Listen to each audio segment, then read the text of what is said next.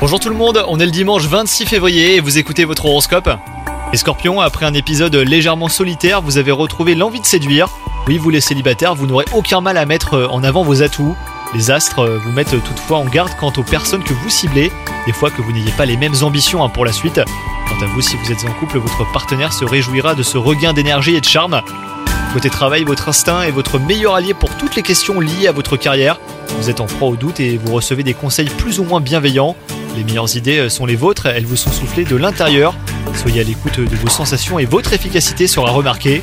Côté forme, vos proches vous font remarquer que vous avez l'air fatigué. Alimentation saine, gymnastique douce et ambiance cocooning vous aideront et à passer à travers ce nuage. Pensez-y les scorpions. Bonne journée à vous